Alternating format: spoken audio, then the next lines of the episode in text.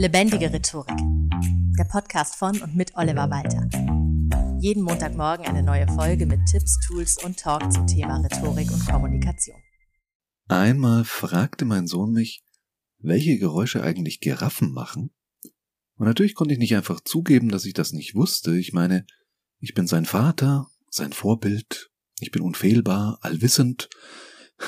Also sagte ich so in väterlichem Ton, nun ja, mein Sohn, Giraffen machen wirklich ganz besondere Laute. Ich kann leider ihre komplexen Geräusche nicht gut nachahmen, aber wir können ja einfach mal auf YouTube suchen und dann kannst du selbst hören, wie Giraffen klingen. Was ich da noch nicht wusste, Giraffen machen überhaupt keine für Menschen wahrnehmbaren Geräusche. Sie erzeugen so tiefe Töne, dass man nur, wenn man ganz nah dran steht, eine Vibration spürt. Man stelle sich vor, man steht neben einer Giraffe und die fängt an zu vibrieren. Ja, ich klappte sein Laptop auf, öffnete YouTube und startete erwartungsvoll ein Giraffenvideo und, oh Wunder, das langhalsige Vieh stand einfach nur da, stumm, und ich stand dann auch da, dumm, hatte ich meinem Sohn doch Giraffenlaute versprochen. Aber zu meiner großen Verwunderung war er überhaupt nicht enttäuscht, im Gegenteil, er freute sich einfach, dass ich mit ihm zusammen eine Antwort auf seine Frage gefunden habe. Und ja, damit nahm er mir damals die Illusion, ich dürfte keine Fehler machen oder müsste alles wissen, um ihm ein guter Vater zu sein.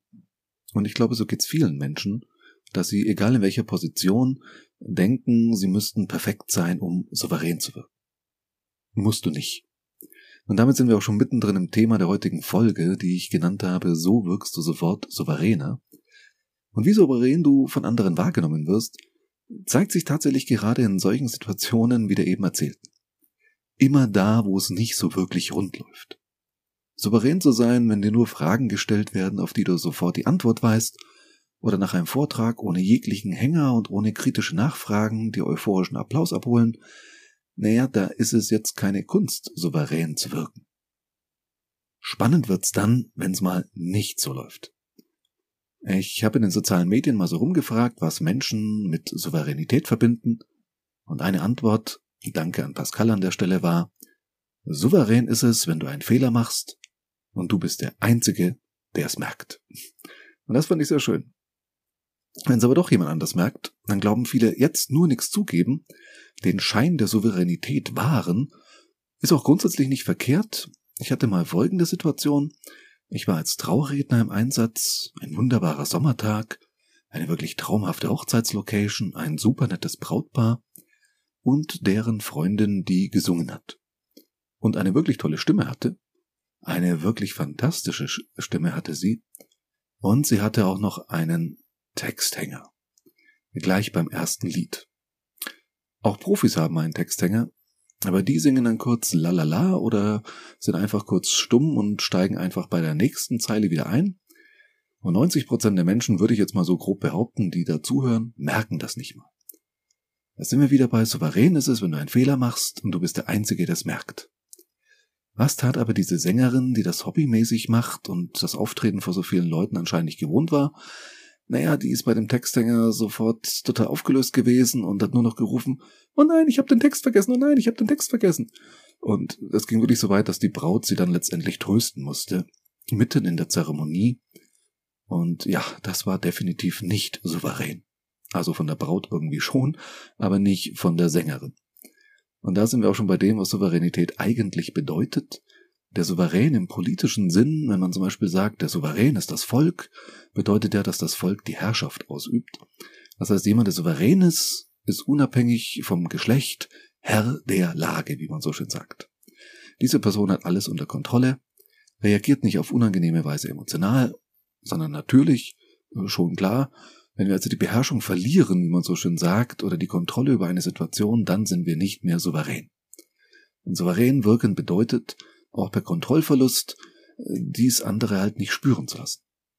Ansonsten reagieren die sofort darauf, und zwar zu deinem Nachteil. Du willst nicht nur nicht ausgelacht oder verspottet werden, du willst auch kein Mitleid. Meine These in dem Zusammenhang, souverän wirken und souverän sein sind letztendlich ein und dasselbe. Denn solange du zumindest noch so tun kannst, als wäre alles so, wie du es haben willst, hast du auch noch ein gutes Stück weit die Kontrolle. Zumindest über dich selbst. Und das ist die Basis für alles andere. Was kannst du jetzt also konkret tun, um souverän zu wirken? Bevor ich dir dazu fünf Tipps gebe, noch ein ganz kurzer Hinweis an alle von euch, die den Podcast über Spotify hören. Und ich weiß, ich habe Stand heute 492 AbonnentInnen laut interner Statistik auf Spotify speziell und noch mehr Leute, die es über Spotify hören, weil drücken ja nicht alle auf Folgen und es ist so seit kurzem, ich glaube seit ein paar Tagen, seit dem 20. Dezember glaube ich, kannst du bei Spotify Podcasts bewerten mit eins bis fünf Sternen. Und um andere vielleicht auf den Podcast zu bringen, äh, würde ich mich einfach sehr freuen, wenn du Lust hast, das dauert nur ein paar Sekunden, mir einfach ein paar Sterne, am liebsten natürlich fünf Sterne, zu geben, damit andere Leute sehen, ah, das könnte ein Podcast sein, der für mich vielleicht auch ganz interessant ist. Also bei 492 AbonnentInnen hoffe ich schon, dass 4,92 von euch vielleicht da draufdrücken. Würde mich sehr freuen. So.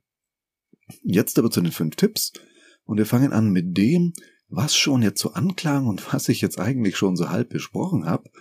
Tipp Nummer eins: Vergiss bitte Perfektionismus. Du brauchst deine souveräne Wirkung gerade dann, wenn du nicht perfekt bist. Und dann brauchst du auch nicht mehr so tun, als wärst du es. Glaubt dir dann eh keiner mehr.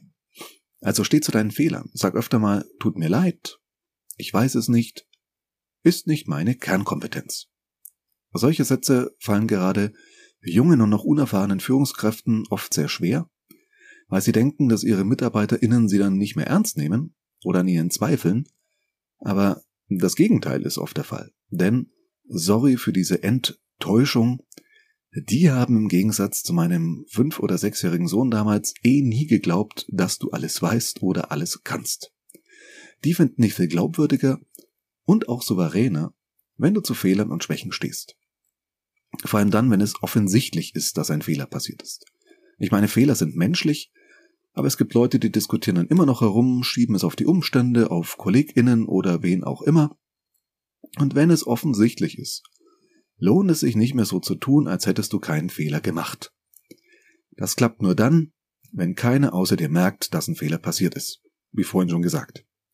Und das ist vielleicht das, was so ein bisschen tricky ist bei der ganzen Sache, zu wissen, wann ist mein Fehler so offensichtlich, dass ich ihn am besten einräume, und wann mache ich es lieber wie ein Profi beim Singen, das Beispiel, was ich eben brachte von der Hochzeit, und tu so, als wäre nichts, weil es eh ziemlich sicher so gut wie niemand mitbekommt das herauszufinden, was jetzt richtig ist und wie weit ein Fehler bemerkt wurde oder nicht, das ist tatsächlich auch so ein bisschen Übungssache.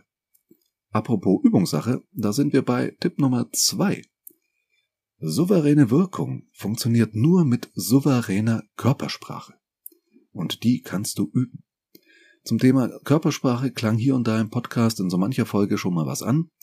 Hier nochmal das Wichtigste speziell für souveräne Wirkung. Zeig Haltung. Wortwörtlich. Also aufrechte Körperhaltung, schulterbreiter Stand. Das fällt oftmals gerade Frauen schwer, wirkt aber gerade daher bei Frauen nochmal viel selbstbewusster, weil Frauen, Erziehungssache leider, oftmals sehr wenig Raum einnehmen. Die Beine eng zusammen oder gar so ein Fuß hinter dem anderen. Nee, gönn dir schulterbreiten Stand.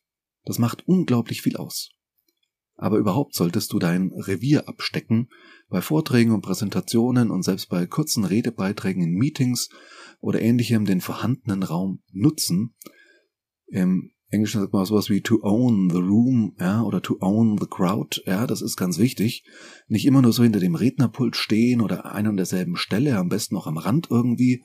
Nee, sondern langsam und bewusst durchaus den vorhandenen Platz für dich in Anspruch nehmen dich darin bewegen. Zeige allen, diese Bühne ist mein Wohnzimmer. Weiterhin wichtig, lass deine Hände immer da, wo man sie sehen kann. Idealerweise über der Gürtellinie und vermeide vor allem, das ist ganz besonders wichtig, sogenannte Beruhigungs- oder Nervositätsgesten. Hast recht, wenn du wirklich innerlich nervös bist. Vielleicht fällt es dir selber gar nicht auf, zumindest nicht bei dir selbst, aber vielleicht ja bei anderen. Das Bein wippt so rhythmisch, oder der Finger klopft so auf den Tisch, die Krawatte oder die Brille wird ständig zurechtgerückt oder man fährt sich so durch die Haare. Was besonders hilflos wirkt, wenn Mann gar keine Haare mehr hat. Oder du spielst die ganze Zeit mit einem Kuli oder irgendeinem anderen Gegenstand, den du in der Hand hast. Das zeigt eben gleich, oh, da ist aber jemand ganz schön nervös. Dass du vielleicht gar nicht in der Sache unsicher bist, sondern zum Beispiel gerade drüber nachdenkst, ob du deinen Anschlusstermin auch rechtzeitig schaffst, wenn die Diskussion jetzt noch länger dauert. Das weißt nur du. Die anderen halten dich einfach für nervös. Fertig aus. Also achte drauf, ob du solche Beruhigungsgesten, Übersprungshandlungen oder wie auch immer du es nennen magst, machst. Und ich bin mir ziemlich sicher, du wirst feststellen, ja, die machst du, weil die macht so gut wie jeder Mensch. Und trainier so ein bisschen, dass du sie zumindest für eine bestimmte Zeit, nämlich dann, wenn es mal drauf ankommt, auch unterlassen kannst. Auch unterlassen solltest du das Gegenteil davon, also davon, dass die Leute etwas in dein Verhalten interpretieren. Das Gegenteil davon gebe ich dir mit als Tipp Nummer drei. Mach du dich nicht von den Reaktionen anderer zu sehr abhängig. Auch das sagt sich viel einfacher als es ist, weiß ich. Aber wenn alle um dich herum plötzlich die Luft so seltsam einziehen, so oder mit den Augen zu rollen anfangen, wird dich das, während du sprichst, vermutlich, naja, so ein bisschen verunsichern. Sollte es aber nicht. Denn ändern kannst du jetzt gerade eh nichts mehr dran. Und du weißt ja nicht mal, ob es was mit dir zu tun hat. Wie ging es zum Beispiel so, ich nehme nochmal das Beispiel Hochzeiten bei den ersten Trauungen, die ich abgehalten habe. Da stand ich als Trauredner ganz vorne, so klassisch, und meist das Brautpaar dann direkt vor mir, so wie du es aus Filmen oder vom Standesamt Kirche her kennst. Und ich spreche, und die beiden, das Brautpaar schaut mich an, und die beiden schauen im Laufe der Ansprache immer so ein bisschen gequälter. Und ich denke mir so, oh, erzähle ich hier gerade totalen Mist? Ich habe dann wirklich, weil ich so unsicher wurde, Brautpaare darauf angesprochen, während mal Musik lief, so, hm, ist alles okay? Und wie sich herausstellte, waren die einfach total nervös und mit sich selbst beschäftigt. Der Moment nahte, wo das Eheversprechen kam und wo sie also selbst was sagen mussten, und das hat die verständlicherweise, wenn man so näher drüber nachdenkt, total nervös gemacht. Die hatten eigentlich gerade gar keinen Nerv mehr, mir näher zuzuhören. Und ich habe dieses Verhalten halt komplett auf mich bezogen. Eigentlich total egozentrisch. Und genau das passiert, wenn du alles so um dich herum als Feedback zu dir und dem, was du gerade tust, auffasst. Auch ich musste erst lernen, auch wenn ich da vorne stehe und spreche, dreht sich nicht die gesamte Welt meines Publikums nur um mich.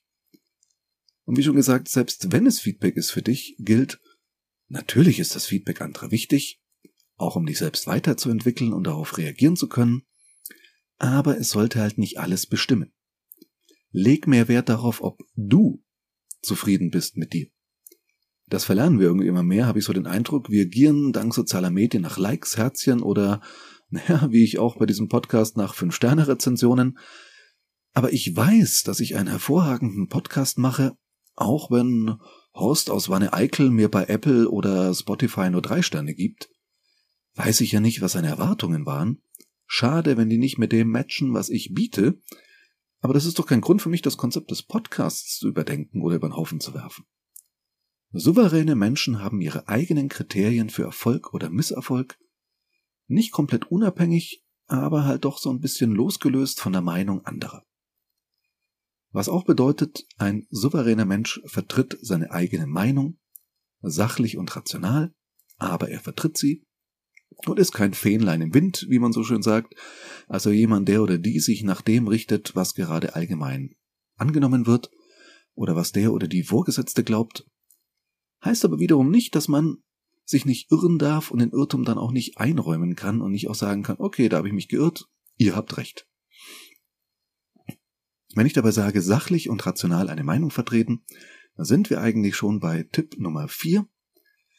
Beherrsche deine Emotionen, statt dass du von ihnen beherrscht wirst. Was nicht heißt, dass du ein emotionsloser Roboter oder ein Vulkanier werden sollst, und du musst auch nicht immer der dunklen Seite der Macht widerstehen. Aber emotionale Stabilität ist ganz wichtig, um souverän zu wirken. Wer die Situation beherrschen möchte, muss erstmal sich selbst beherrschen. Was manchmal nicht einfach ist. Gerade in diesen Zeiten. Ich hatte es tatsächlich mal schon vor einiger Zeit, das ist schon wieder ein paar Jahre her, dass in einem Rhetorikseminar, das ich für eine Firma gegeben habe, ein Teilnehmer dabei war, der war tatsächlich totaler Trump-Fan. Es war für ihn der einzige ernstzunehmende Politiker, im Gegensatz zu dieser ganzen korrupten Elite, auch hier bei uns und so weiter. Und so privat würde ich so jemanden am liebsten schütteln und ihm ins Gesicht brüllen, Digga, was zur Hölle stimmt bei dir denn nicht? Komm mal klar und schalt dein Hirn ein, ey. Aber naja, ich war der Trainer. Ich musste natürlich souverän reagieren. Und das heißt ruhig und besonnen bleiben. Und entsprechend ruhig und besonnen habe ich darauf hingewiesen, dass ich zum Beispiel, das war so einer der Punkte, wo er dann mit Trump anfing, Auszüge aus Reden Barack Obamas jetzt nicht aufgrund politischer Präferenzen ausgewählt habe, sondern weil sie halt rhetorisch einfach wirklich richtig, richtig gut sind. Und wir hier nicht über Inhalte sprechen, erst recht nicht politische.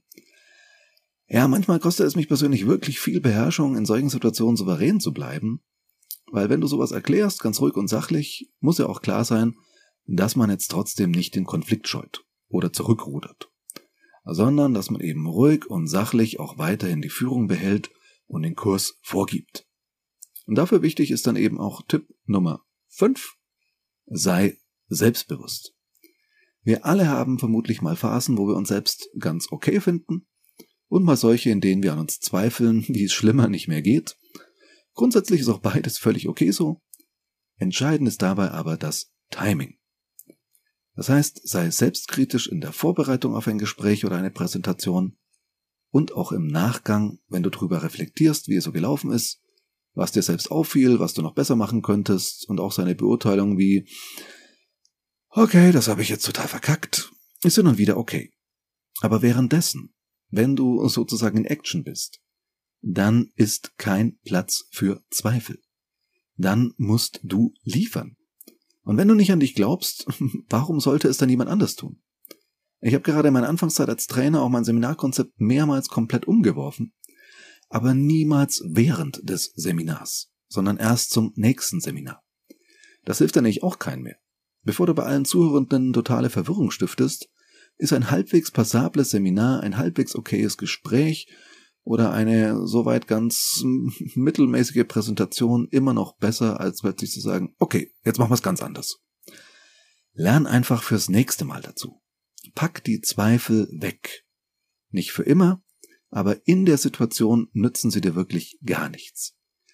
Es kann durchaus helfen, sowohl bei Tipp Nummer 4 als auch bei Tipp Nummer 5, also sowohl die emotionale Kontrolle als auch das Thema Selbstbewusstsein, wenn Zweifel aufkommen, dass du für dich einfach im Kopf erstmal zählst. Wenn Zweifel kommen oder wenn eben sowas kommt, wie dass da jemand wirklich sagt, Trump sei der beste und einzig ernstzunehmende Politiker, dass ich nicht sofort darauf reagiert habe, sondern erstmal so für mich im Kopf, okay, 21, 22, 23, so, jetzt kann ich reagieren. Wenn der Zweifel in dir aufsteigt, mach das ruhig auch, zähl so im Kopf. 21, 22, okay, jetzt mal wieder weg, ich muss den jetzt beiseite schieben. Ja, dass man einfach dieses Gefühl, was damit hochkommt, der Zweifel kommt ja nicht rein rational, der kommt ja oft als Gefühl, als Magenkrimmen, sonst was, dass man einfach mal durchatmet und dann denkt dran, du musst an dich glauben, damit jemand anders es auch tun kann. Und dann wird es auch sein. Pack die Zweifel weg, wie gesagt, nicht für immer, aber in der Situation nützen sie dir erstmal wirklich gar nichts. Steh für dich ein, strahl das aus, Erlaube dir souverän zu sein und dass du weißt, dass zumindest eine Person im Raum ganz fest an dich glaubt, nämlich du selbst. Nachdem ich das jetzt so überzeugend gesagt habe, überlege ich jetzt gleich in Ruhe, was ich in dieser Folge noch hätte besser machen können. Wenn dir was auffällt, lass es mich gerne wissen unter feedback at rhetorikpodcast.de. Und wenn du Unterstützung dabei brauchst, an deiner souveränen Wirkung zu arbeiten, dann kontaktiere mich gern. Meine Tätigkeitsbezeichnung ist ja Rhetoriktrainer und Coach für Schlagfertigkeit und souveränes Auftreten. Hey, souveränes Auftreten, das ist also genau mein Ding. Und ich freue mich auf dich, wenn du Bedarf hast. Ansonsten, Hausaufgabe der Woche, such dir von den fünf Tipps doch mal einen aus, an dem du gleich morgen anfängst, stärker darauf zu achten und ein kleines bisschen davon jeden Tag für dich umzusetzen in deiner souveränen Wirkung. Vielen Dank fürs Zuhören und bis zum nächsten Mal. Das war Lebendige Rhetorik, der Podcast von und mit Oliver Walter. Jeden Montagmorgen eine neue Folge mit Tipps, Tools und Talk zum Thema Rhetorik und Kommunikation. Wenn du Oliver Walter als Experten für lebendige Rhetorik buchen möchtest, schau doch mal auf www.walter-oliver.de.